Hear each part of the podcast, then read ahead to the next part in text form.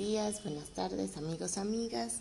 Eh, bueno, en este segmento de introducción vamos a darles la bienvenida junto a esta forma de escuchar que nos han dado la bienvenida en Conacri, eh, intentando hacernos sentir acogidos, bienvenidos, bien recibidos, esperados por parte de estos artistas que acá en un pequeño, ¿cómo decirlo? En un pequeño lugar de Conacri, un barrio muy adentro que esconde además un, un es un lugar como recóndito, ¿sí?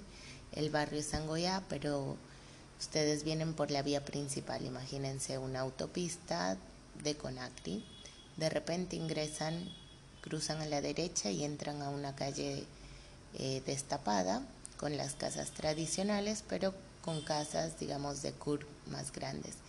Siguen derecho, derecho hasta que llegan a un lugar donde el auto ya no puede continuar caminando, eh, andando, se bajan de él y esa bajada es una leve ramplita, eh, la tienen que hacer caminando y levantan la mirada desempedrado y miran hacia el fondo como mucho verde, palmeras, y ustedes dicen, esto sigue siendo Conagri, esto sigue siendo la capital, ¿en qué momento llegué aquí?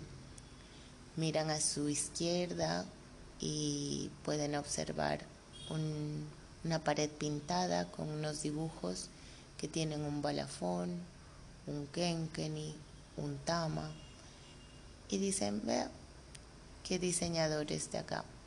Y alrededor solo miran una calle empedrada, un portón una puerta chica y verde. Y si miran más hacia el fondo, como hacia un horizonte, miran agua. Dicen es que allá hay un lago, ¿qué es lo que hay? Deciden entrar esa puerta cuando empieza como un patio gigante lleno de verde. Tienen que subir como una escalerita de tres escalones en madera y hay una casa que vende tiquetes. Y uno dice, bueno, ¿será que voy a un balneario?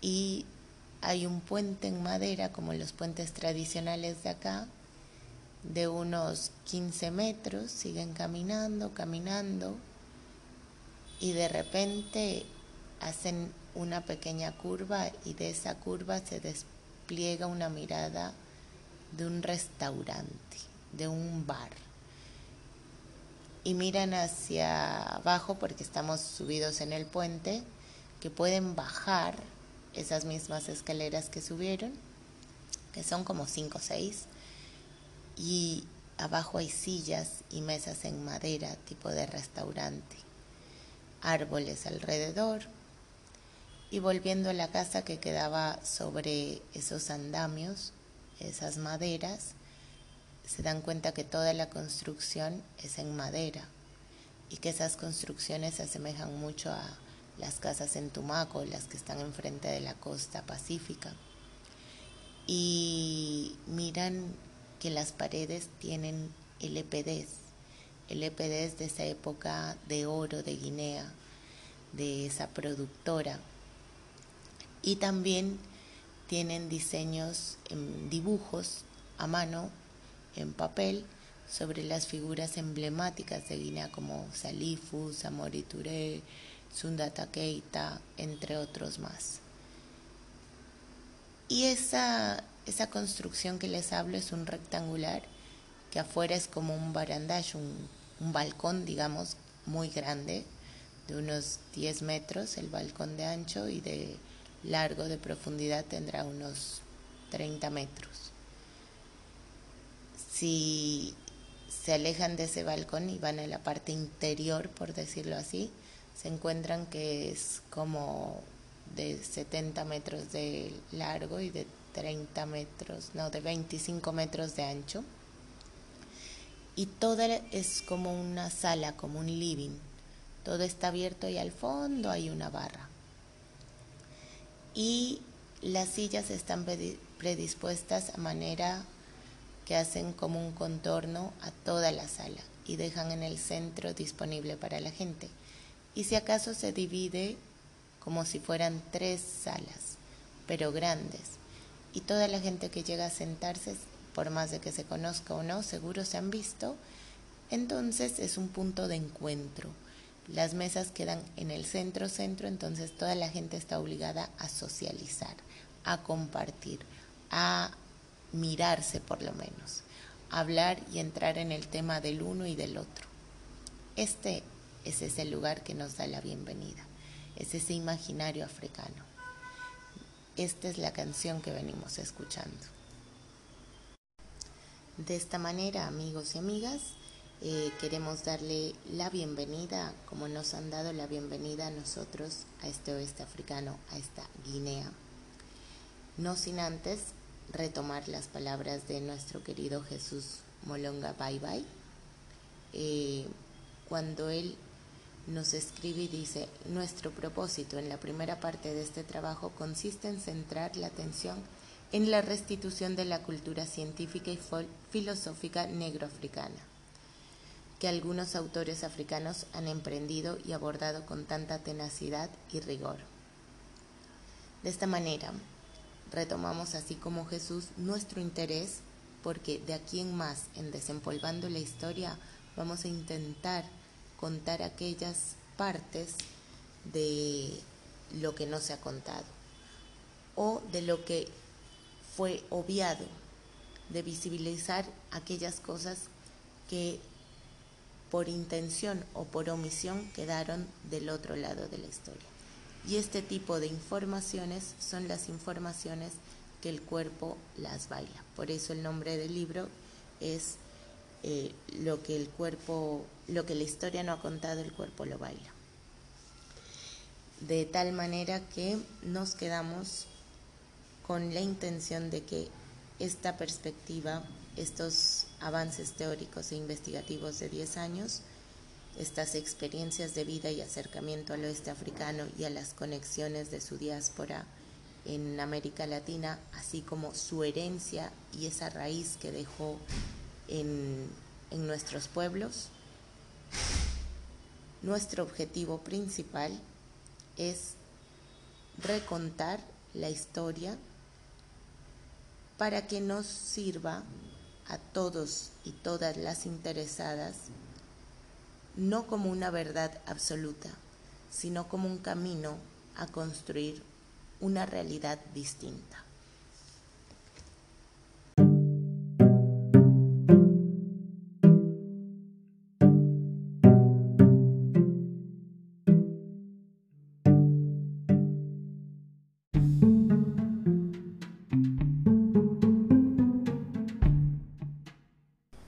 Es así, amigos y amigas, que para esta introducción de línea de tiempo, de territorio, de espacios, de organizaciones, vamos a hacer uso del material teórico que acompaña y complementa estos postcat. Eh, y así nos vamos a ubicar en el encuentro 1, aquellos mapas que tienen recortado el oeste africano. Y asimismo el mapa de las regiones africanas van a ayudar a visibilizarnos la cantidad de espacios y nombres que van a ir apareciendo a continuación.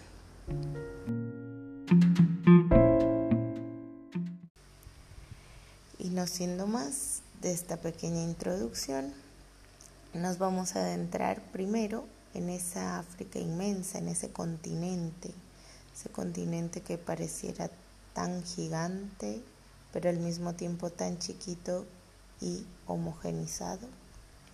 Desde la teoría, claramente, porque desde la práctica África es un continente enorme, con una densidad poblacional increíble y que al menos podemos identificar cinco regiones si lo queremos dividir geográficamente. Encontramos como para ponernos de acuerdo sobre ciertas condiciones mínimas para comprendernos mejor, no como verdades absolutas, eh, vamos a determinar cómo estaríamos evaluando esta África. África del Norte, que sería la influencia árabe más fuerte. Después encontramos el nordeste, eh, se abarca desde el Sahara hasta gran parte de Mali. Países sahelinos como también encontramos las ciudades históricas de Yene, Timbuktu, también encontramos la cuenca del Níger, ¿no? Eh, después nos vamos a lo que nos convoca en este encuentro de estos módulos, la cultura, perdón, África Occidental. Y para ubicarnos con la cartografía y la geografía vamos a tener en cuenta esa línea ecuatorial.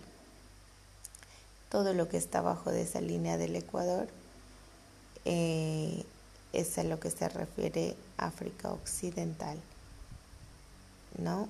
Entonces ahí, eh, bajo esta línea, también como características encontramos que fue el mayor, de seres, el mayor tráfico de seres humanos esclavizados, que justamente eran gran parte del oeste, como de Mali, de Guinea hoy actual, pero también de Ghana y también de Camerún y también tomó muchísimo, una partecita del Congo. África Central. Eh, con África Central vamos a referirnos a Congo, su capital, su capital Brazzaville y la República del Congo belga en ese instante. África Oriental.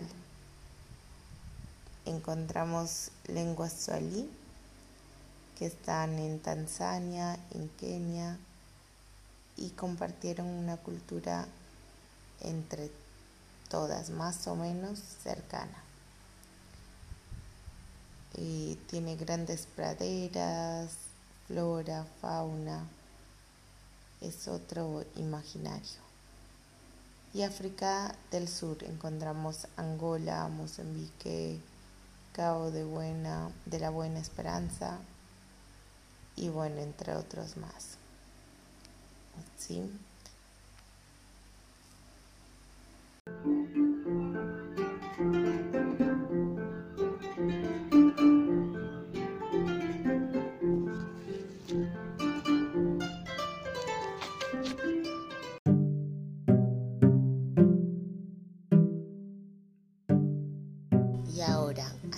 Como nos cuenta la historia oral, nos dejamos llevar por estas melodías de las cuerdas, esta melodía de la cora, este, esta herencia cuyate, que gracias a la maestra Mafila Cuyate es que pisamos estas tierras y se nos abrió la cabeza a un mundo tan distinto, gracias a ese legado que ella lleva en, en su ser, más allá de su sangre, de su piel, de su mirada, de su saber, es enteramente una mujer que viene de, una, de un linaje griot donde el arte para ella es una expresión de todo su ser, de toda su cultura, de todo lo que sabe y también de todo lo que aprendió. Así que, eh, siguiendo estas melodías de la cora, nos vamos a adentrar un poco más en la teoría y en esta forma de no sé si comprender, entender, acercarse o sencillamente imaginarse el mundo del oeste africano.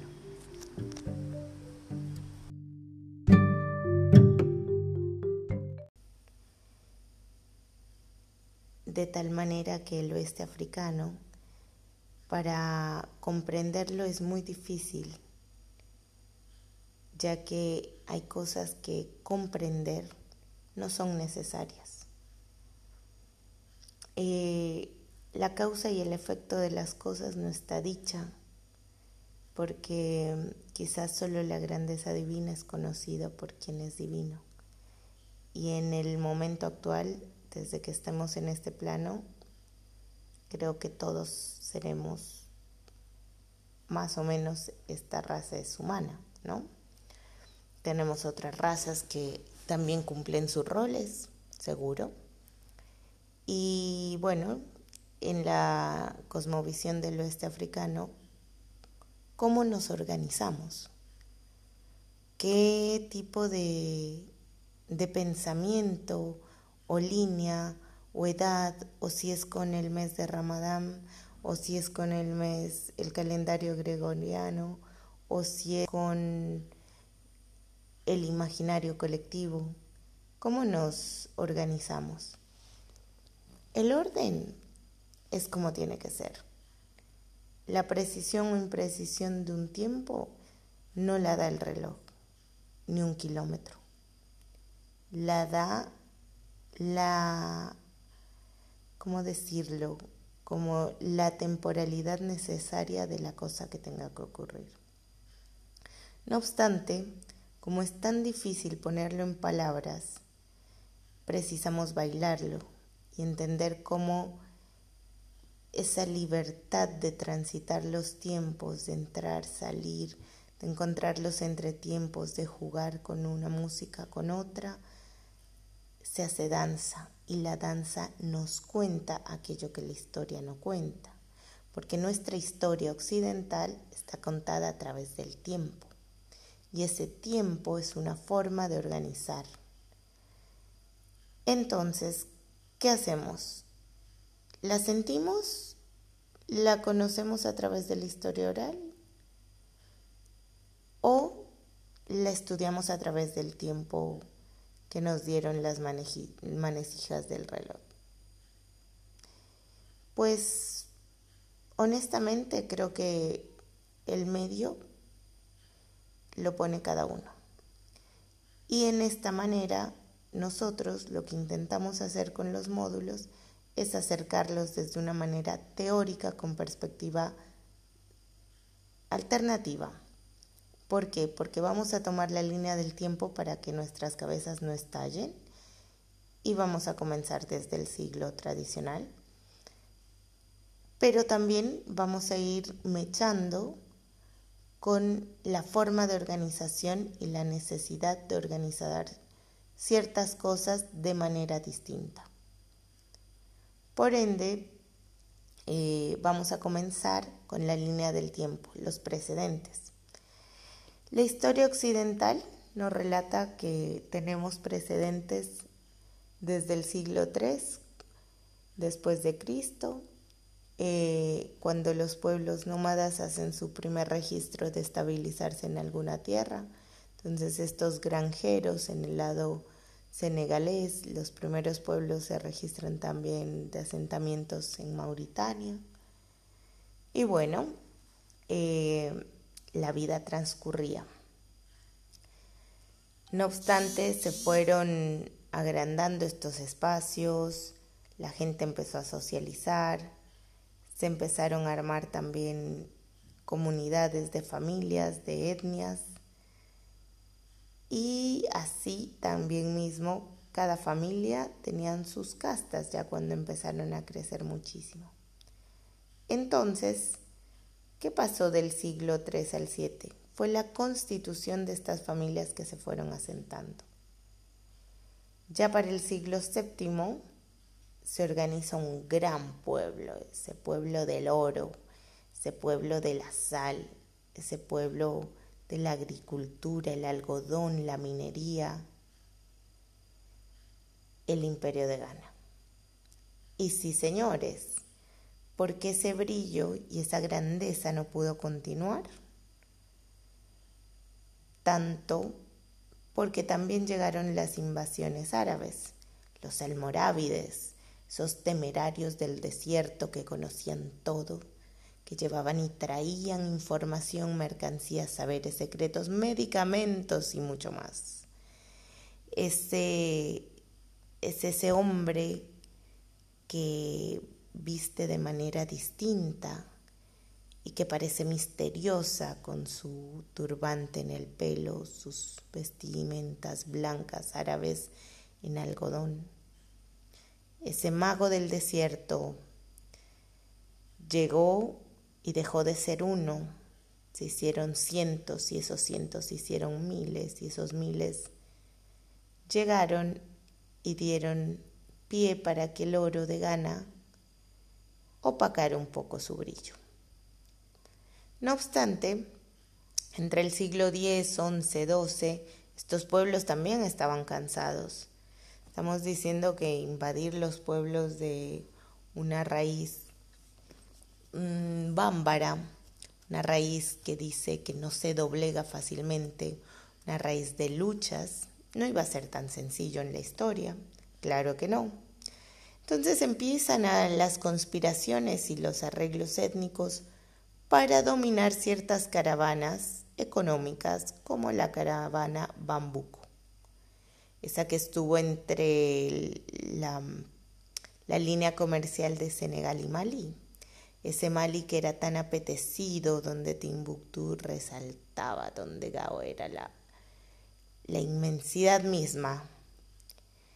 Y bueno, estos pequeños lugares se fueron, digámoslo así, como se fueron configurando las figuras y ya para el siglo XIII, entre 1220-30, encontramos que empieza a surgir el imperio de Mali.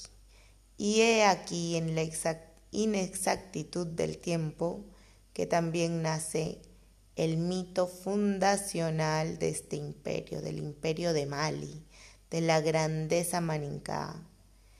Y ahí, con esto, nace Sundata Keita, el fundador del imperio mandingue. Este imperio que brilló llegó hasta el siglo XIV, deslumbrándonos, avanzando, retrocediendo. Y sí, Sundata Keita tuvo un montón de, de fallas y de aciertos, como todo rey. Lo que no se imaginó en su momento es que iba a convertirse en el mito fundacional y en figura representativa del oeste africano y hoy por hoy de África. No es casualidad que encontremos películas, doblajes, caricaturas, poemas, libros, entre muchas otras cosas.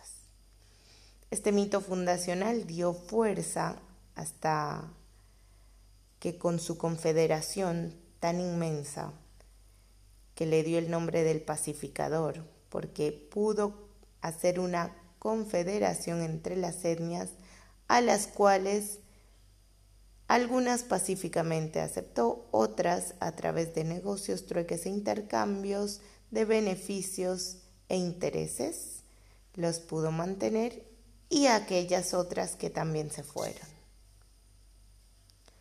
Se tuvieron que ir, se despojaron del lugar donde estaban, recorrieron las rutas del Níger de esa cuenca maravillosa que nos da agua por todo Guinea y por todo el oeste africano, las mismas rutas que llevaban gente, gente que llevaba comida, comida que llevaban sabores, sabores que llevaban saberes. Y es así que hasta el siglo XIV este imperio brilló. Bueno, con el mito de Sundata Keita claramente vamos a continuar más adelante porque es una figura emblemática que deja de ser un mito y es un hombre legendario donde esta historia nos fusiona la leyenda, las bases morales y aún más nos alimenta el espíritu del oeste africano no sin antes decir que durante este periodo posterior a la caída del imperio, también nace el imperio Wolof, las asociaciones de voluntarios bajo el reino de Ndialin Diani o también Yani. Ellos mantendrían las rutas comerciales, esas que acabamos de hablar, la de Beri, la de Bambuk, y agregarían además un desarrollo agrícola del mijo y el arroz. Claramente que en la zona lo que, en lo que mayor énfasis se hacía era sobre la minería del oro. Tenemos que tener en cuenta que ya estamos hablando para 1400, ¿no? 1500. Los expedicionistas portugueses ya habían recorrido gran parte del oeste africano y el brillo del oro había traído muchas ideas nuevas. Además, el siglo XIV también surge un imperio increíble, del cual no se habla mucho, el imperio Songhai, ese imperio de Aliber, llamado también el Grande Dalí, que venía del más alto. Este imperio logró configurar el antiguo imperio de Mali, pero además le reincorporó nuevos, nuevos pueblos y duró alrededor de 25 años. ¿eh? Entonces, eh, si bien ya en los tiempos de Sundata Keita, este imperio se sostuvo y tuvo las fracturas que tuvo, se descompuso y luego el gran Dalí, Dalí el Grande, logró recomponerlos, tenemos que también entender que se lee como un solo imperio muchas veces en la historia. Y desde ese primer instante hasta ya bien entrados en, en, el imperio de Dalí, del gran Dalí, la conversión al Islam se hizo efectiva. Y bueno, continuando, para no dormirnos, eh, vamos a pasar rápidamente a esa expansión del imperio Songhai, que agarró desde Tekur, en el oeste del Océano Atlántico, desde el sur del Sahara, desde la ciudad de los Mosis, hasta abajo, hasta Ghana, ¿sí? Así que fue un imperio que realmente eh, logró configurar el oeste africano.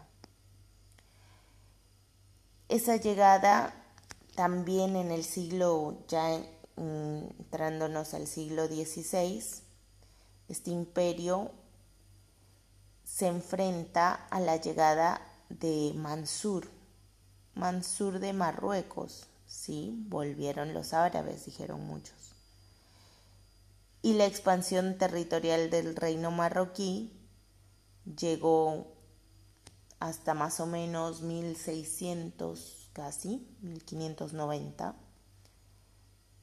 Y entonces esta travesía tuvo un gran conflicto con los malinques.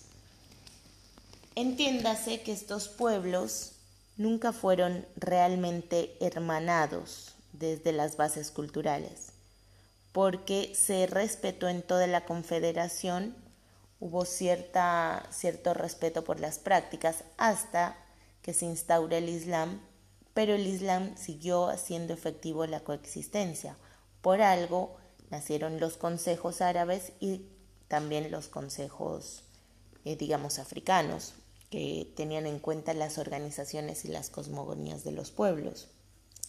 También hay que reconocer que en este tiempo eh, existía la ley del Corán, pero también existían las leyes africanas en torno a sus saberes y a sus sabios y caramucos.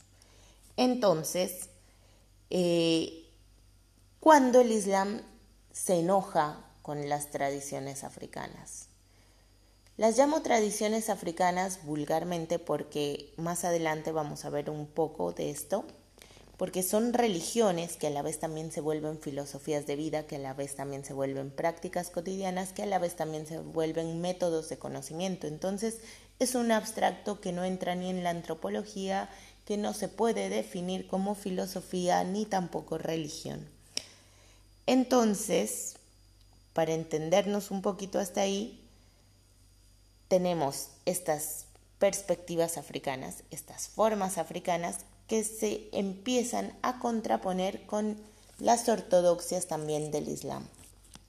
Muchos dijeron, yo me quedo en mi territorio, está perfecto, yo me, me guardo, me llevo a mi, a mi deidad. Para unos, lo que Occidente llamó de fetiche, eso que no pudo entender y que le tuvo que dar un nombre para homogenizar todo, Acá es muy diferenciado. Cada fetiche tiene un nombre, cada fetiche tiene un rol, cada fetiche tiene otro tiempo y otro espacio y tiene un linaje en la familia y algunos tienen un altar y otros se portan en sí mismos, etcétera, etcétera, etcétera. A lo que voy es que el Islam puede aceptar rituales. Lo que no puede aceptar son imágenes. Y estamos hablando que las máscaras son fetiches y son imágenes y son parte de esta historia, de este pueblo, de esta tradición. Esa gente, algunos las ocultó, sí, bárbaro, y otros se fueron. ¿Pero dónde se fueron? Se fueron en el mismo oeste africano. Se fueron y llegaron hasta otros territorios de los cuales luego vamos a hablar, donde los animales sagrados y los animales tótem revalorizan su labor de guías, de quienes mostraban el agua, el camino. ¿Sí? Pero esto ocurrió no en un año, no en un siglo, esto ocurrió paulatinamente. Los lazos económicos, sociales, políticos se desgastaban y bueno, nos encontramos que para 1591 había un gran desgaste y un gran conflicto interno, del cual también las colonizaciones, no siendo más, dijeron, ah, aquí vamos a contraponer a Estito con Estito porque necesito cierto territorio para mí. Y así empieza un negocio triangular de lo que fue la esclavitud de los africanos.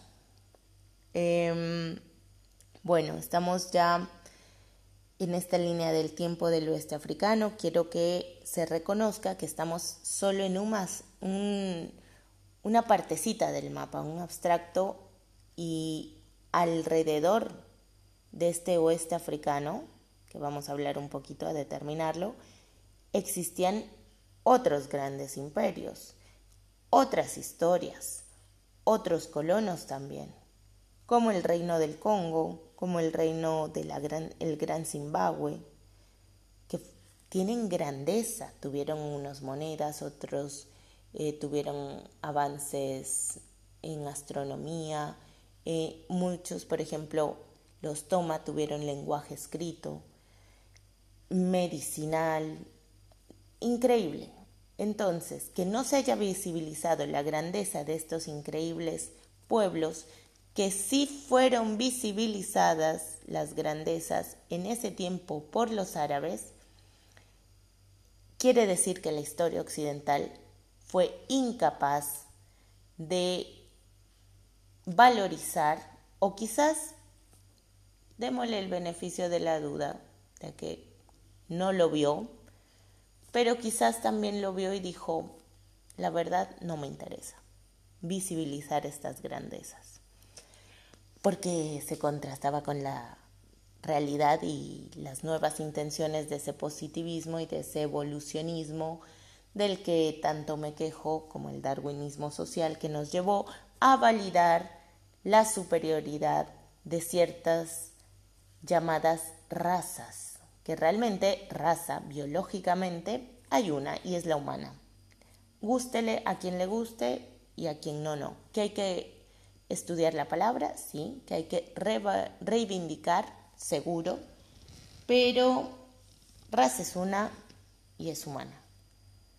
Etnias, muchísimas. Y nos podemos llamar como queramos, pero el océano es el mismo, el mundo es el mismo, pero no estamos en la misma tierra, ni hacemos la misma historia, ni navegamos, ni estamos sobre el mismo barco. Entonces, homogenizar a la humanidad también es un, es un desafío. Que no lo estoy buscando, pero un punto en común tenemos, al menos uno. Y bueno, ya con esta línea del tiempo que nos habla de los imperios, quiero que no se olviden y que quede bien marcado que la historia del imperio de Mali, que es lo que vamos a tratar en este módulo 1 con sus respectivas grandezas, está en el siglo XIII. No obstante, su historia, su surgimiento, su mito, su referencia, ya se escuchaba entre el siglo XI. ¿Y cuando cae? Estamos hablando que ya para el siglo XIV se denota la caída. Sin embargo, muchos otros registros históricos lo toman hasta el siglo XVI, cuando ya estaba en, el mando Mansur, que, proveniente de Marruecos. Así que, bueno, ahora vamos a dejarlos amenizando un poquito con una canción que nos gusta muchísimo.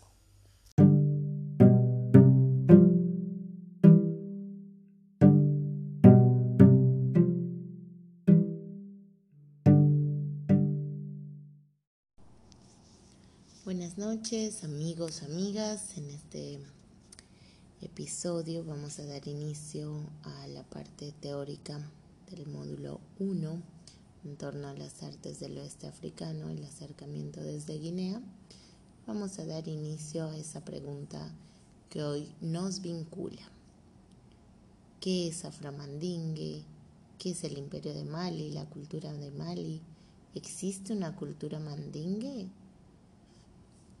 Y bueno, para comenzar con esta pregunta que a muchos nos, nos trae estos, estos textos, estos encuentros, eh, vamos a partir de, de que ya venimos escuchando y observando en el mapa, al menos en un imaginario, reconocer que es el oeste africano porque en ese oeste africano es donde transcurre esta historia.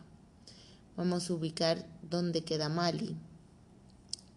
Y ahí cerquita de Mali vamos a ubicar Timbuktu, ¿sí? Bamako, Sigirilla en la parte de Guinea. Vamos a ubicar un poco eh, también hasta Nigeria y en el extremo norte el actual Sahel, el desierto del Sahel.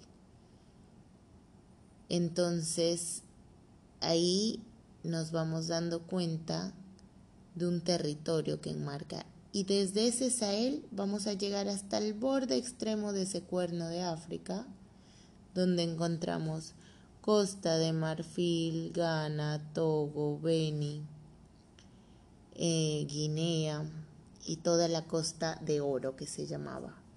Todo este territorio hasta el extremo del mar, que ya subiendo hacia el norte, digámoslo, vamos a encontrar Guinea, Mauritania, Senegal.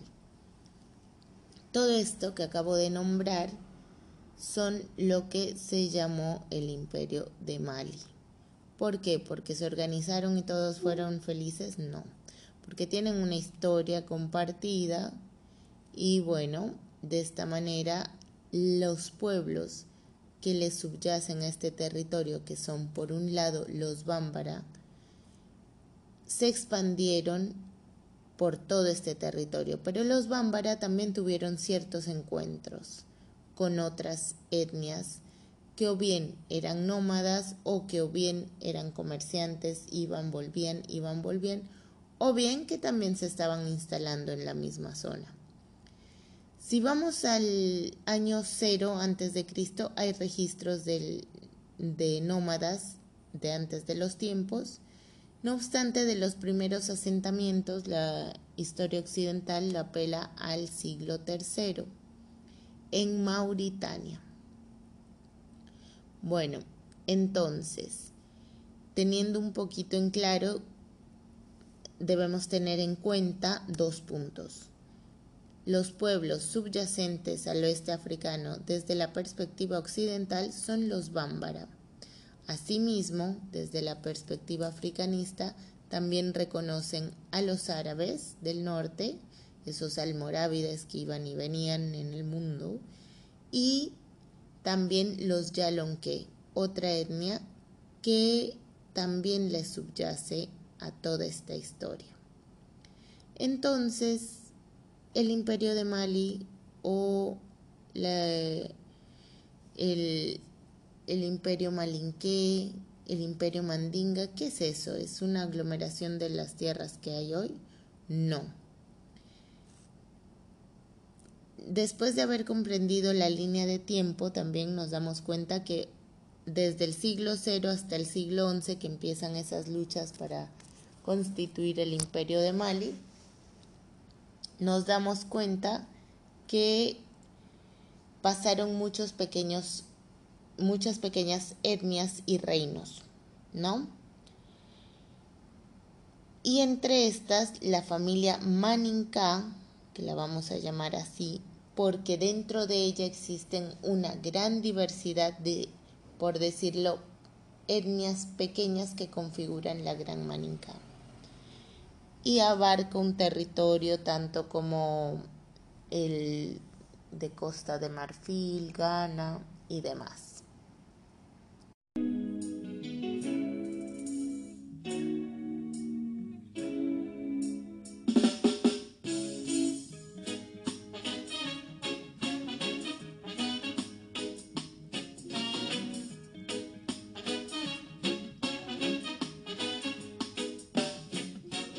Sunjata, Sunjata Keita, Ombi Fora. Mandi Saraka Minani, Mandi Kalusawane. Sunjata, Sunjata Keita, Ombi Fora. Mandi Saraka Minani, Mandi Kalusawane. Y es así que el oeste africano toma su propio sonido. Hablamos de que nos ubicamos en el siglo XI y estos avances entre pequeños reinos seguían siendo las guerras correspondientes, ya se habían instaurado las llegadas de los pueblos árabes y también su partida con esta figura que se denomina hoy por hoy el mito fundacional de esta cultura y muchos del imperio de Mali. Esta figura, así como Tiken Jafakoli la revive entre sus letras, también Salif Keita y muchos poetas o historiadores van a retomar la figura de Sundata Keita, el pacificador, el, el hombre del coraje, bueno, Sundata Keita forma parte de esta historia debido a su inmensa mm, rol que tiene el mito, más allá de ser un mito leyenda, el cual vamos a explorar un poco más adelante. No obstante, es importante reconocer que el oeste africano suena con el eco de Sundata Keita, con el eco de Samori Touré, con el eco de Salifu. Son personajes de la historia que más allá de su diferencia, em, digamos, en tiempos, representan hoy por hoy las grandes personalidades del oeste africano. Este oeste africano, que como decíamos, está en ese territorio de Mali, entre Mali y Guinea, ese territorio donde era donde todo ocurrió tan disputado la gran Timbuktu y esas rutas de caravanas que se disputaban eh, tanto el comercio de la sal y comercio del oro. Entonces es importante reconocer que entre Mali y Guinea, más allá de las fronteras actuales, hubo y siempre hasta la fecha ha existido el flujo de personas, sus conflictos, sus historias, sus avenires. Entonces esta tierra es producto de estas mismas relaciones entre pueblos. Es así que los pueblos que estaban en ese entonces asentados, que eran también hijos de los bámbaras, pero desde otra línea, y estaban como liderados por el gran Sumaro Conté. el rey Susu. Pero los Susu en ese entonces estaban en la región de Mali. Y sí, señores, así como lo muestra en el mapa, el pueblo Susu en ese instante se encontraba ahí. En esta región es donde ocurre la batalla de Kirina, la gran batalla que revaloriza el mito de Sundata Keita.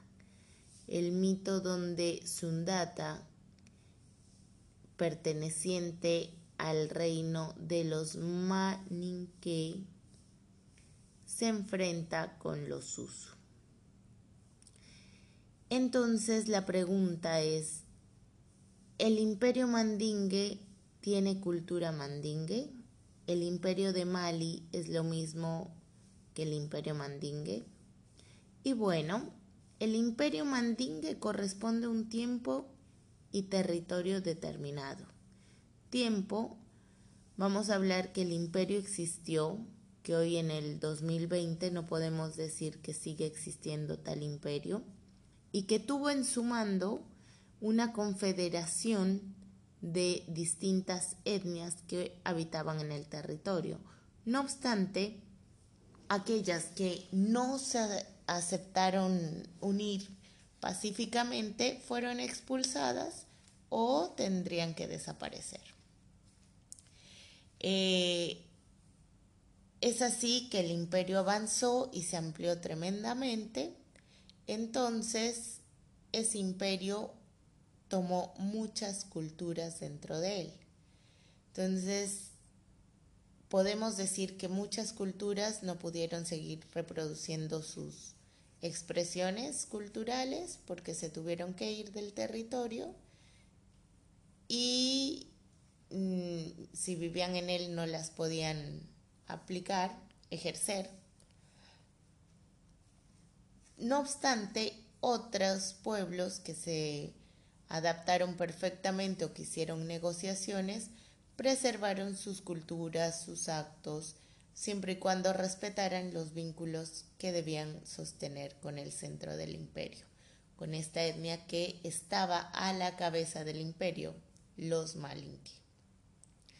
Entonces, este imperio reconoce a todas las etnias de entonces como parte de su cultura y no.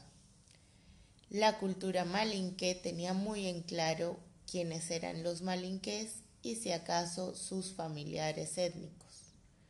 Entiéndase, los baninque están adentro, ¿sí?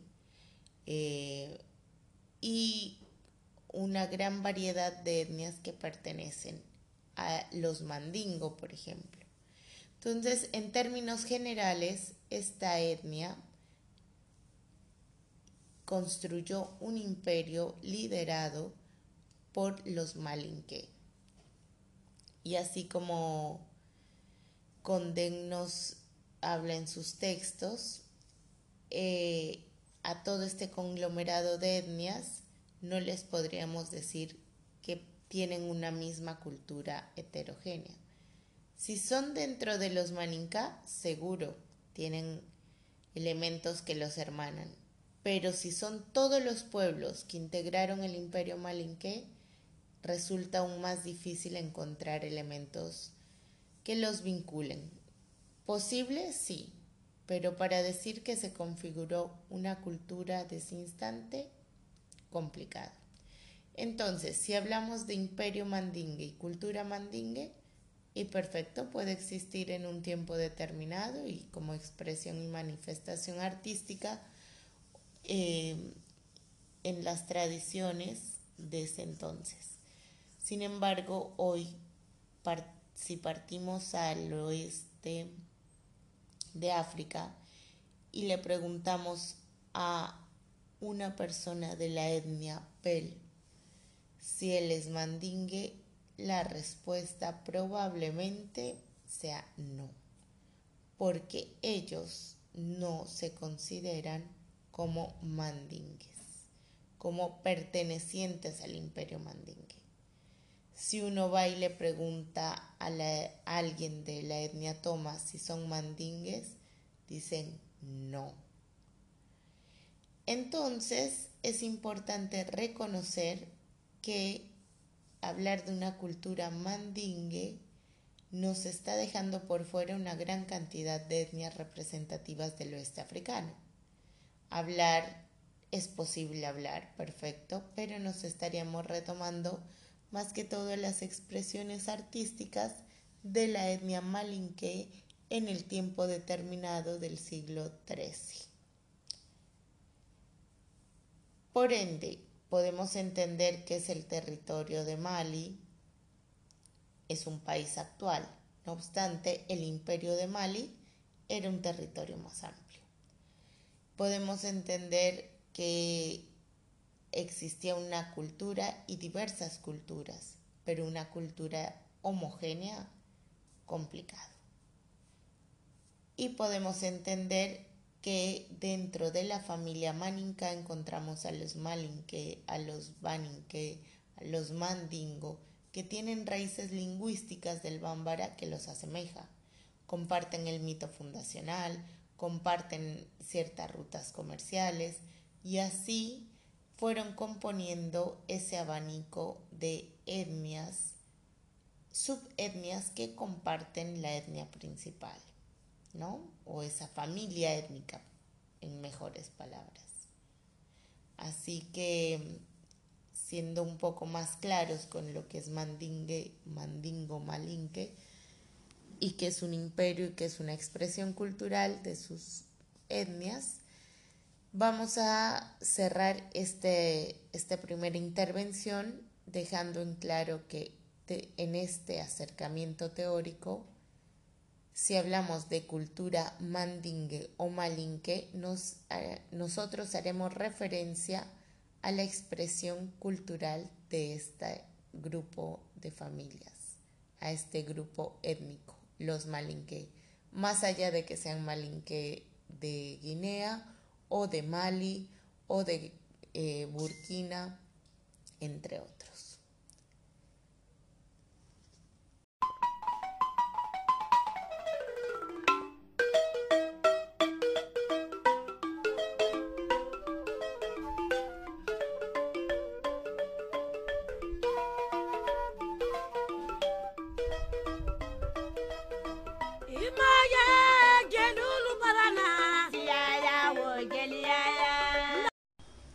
Entonces, para cerrar esta primera parte teórica 1 del primer encuentro, vamos a concluir que el oeste africano es un territorio que pasaron muchas historias, se vinculan entre luchas, resistencias, independencias, esclavitudes, conflictos intraétnicos y conflictos, eh, digamos, hacia el exterior, que también fue una organización y reorganización constante de los territorios, así como de sus grandezas, saberes y costumbres.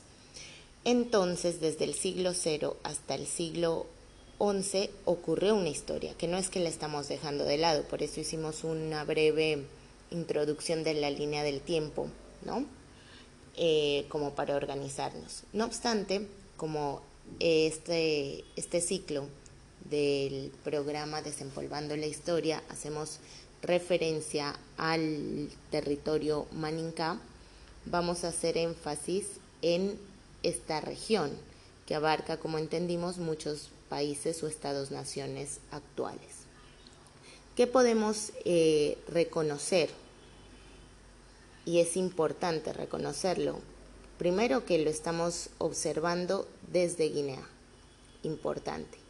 Y desde esta experiencia eh, vamos a identificar algunos de los elementos que podremos decir que pertenecen a la cultura de la región Maninka. Primero, que le subyacen pueblos bámbaras, por lo tanto tienen una cosmogonía y una cosmovisión que trasciende y ha permanecido hasta la práctica cotidiana.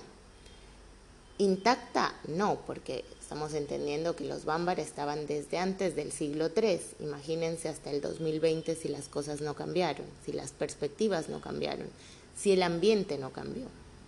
Después tenemos la influencia de los bereber.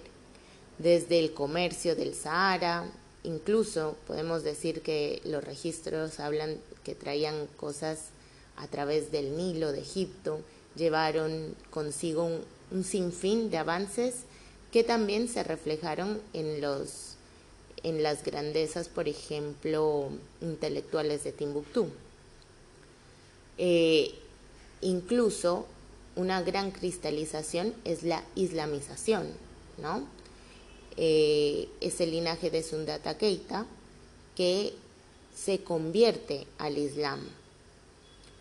Eh, no se prohibió en su totalidad las tradiciones bámbaras, sin embargo, esos puntos de confrontación entre las tradiciones bámbaras y lo que mal que mal Occidente solo pudo meter en la misma bolsa y lo, denominó como fetichismo y animismo, eh, entonces esa confrontación entre esas dos prácticas se hicieron evidentes en algún momento y generó expulsiones como también sincretismos, como también hoy por hoy la coexistencia cotidiana de las dos.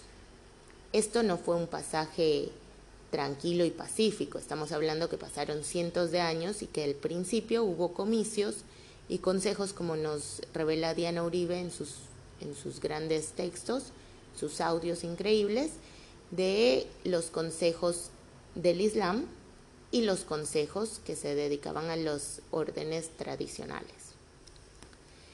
Bueno, eh, continuando con otro elemento, tenemos la heterogeneidad étnica.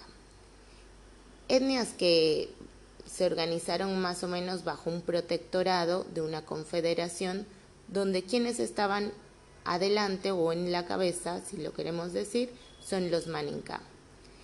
También tuvieron en cuenta los, el enemigo externo de, esta, de este imperio, las etnias que subyugaron, que acopiaron, que trataron y la importante ruta de comercio, sean marítimas o sean terrestres. Tenemos ahí, por ende, la cuenca del Níger, que marca no solo el recorrido del comercio entre la sal y el oro, sino que marca también el pasaje de esos animales que mostraron a los que se expulsaban dónde está el agua, entonces también los animales sagrados. También eh, eh, hay una manifestación hasta la actualidad, la fiesta de la mar, que le dicen, que es el Dalamon, el río sagrado. Entonces, esta, esta importancia en torno al río, en torno al agua, en torno al Níger y todas sus vertientes, no solo son parte de costumbres cotidianas como el lavado de la ropa o el lavado de los de las ropas y el momento de dispersar o es un punto de encuentro donde chicas y chicos también se miran. El río, este río, esta cuenca del Níger en el oeste africano la vincula enteramente.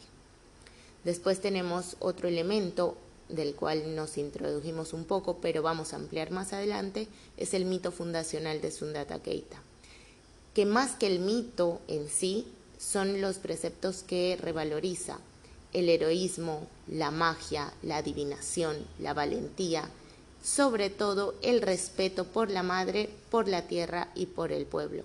Por eso este Sundata Keita, el pacificador, también conocido como el león de Mali, simboliza esto para el imperio de Mali. Y también para la etnia maninká y todas las etnias que lo componen, toda esta familia étnica.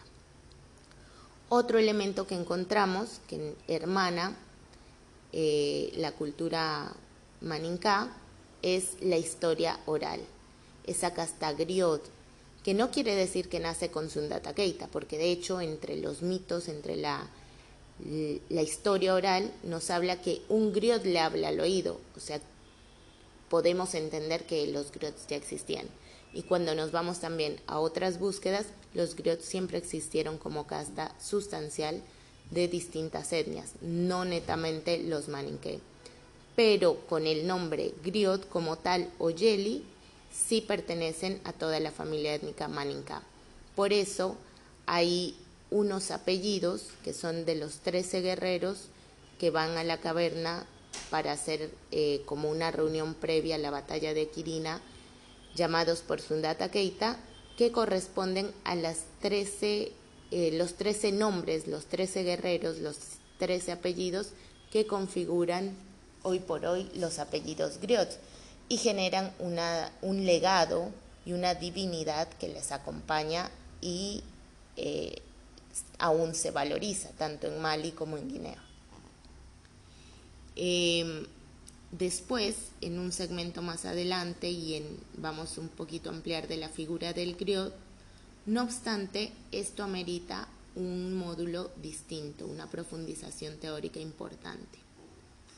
Después tenemos otro, otro elemento importante que hermana, es la importancia de la palabra. La palabra no como verdad absoluta, sino como dinámica y la capacidad de expresar mensajes que no solo corresponden a esta realidad, sino a sabidurías, por un lado de los ancestros, por otro lado de los espíritus y por otro lado un sinfín de mensajes de mundos que nuestra mente occidental no está acostumbrada y que en sí la racionalidad del pensamiento científico tampoco lo avala. Entonces han quedado, eh, digamos, dejadas a un lado han quedado al costado de, la forma de conocimiento imperante. La palabra en sí tiene un peso, un compromiso, y la ruptura tiene un castigo.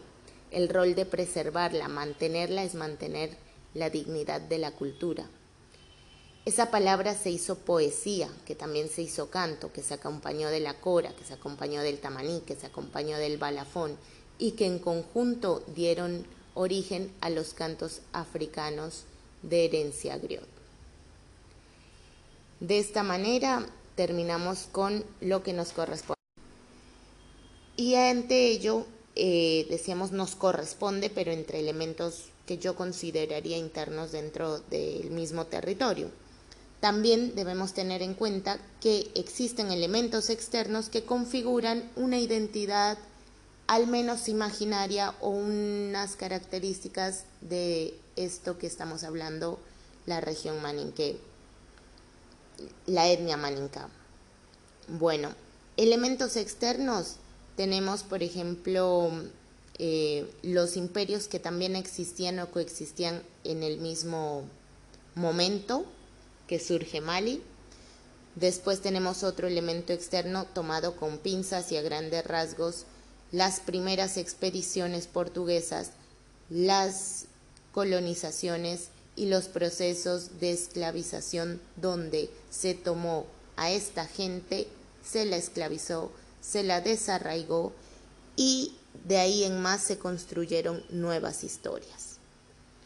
También tenemos otro elemento externo que son las independencias y en el contexto mundial también eh, también había un aire de reivindicación y un cambio de discurso, al menos de discurso, más allá de que se haya sostenido hasta el día de hoy las consecuencias de nefastas pensamientos y accionarios.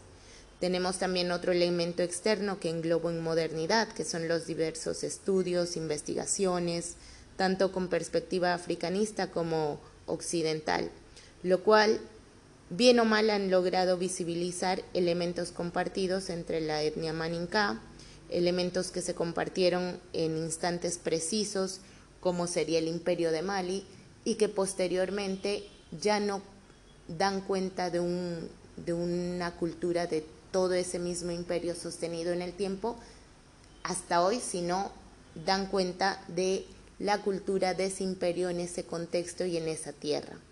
Hoy por hoy nos resulta difícil hablar de la cultura mánica y refiriéndonos como sinónimo de una cultura del oeste africano, porque como dijimos anteriormente, estaríamos dejando de lado las tradiciones, las costumbres, las sabidurías de otras etnias que también dieron fuerza, vida, identidad al oeste africano.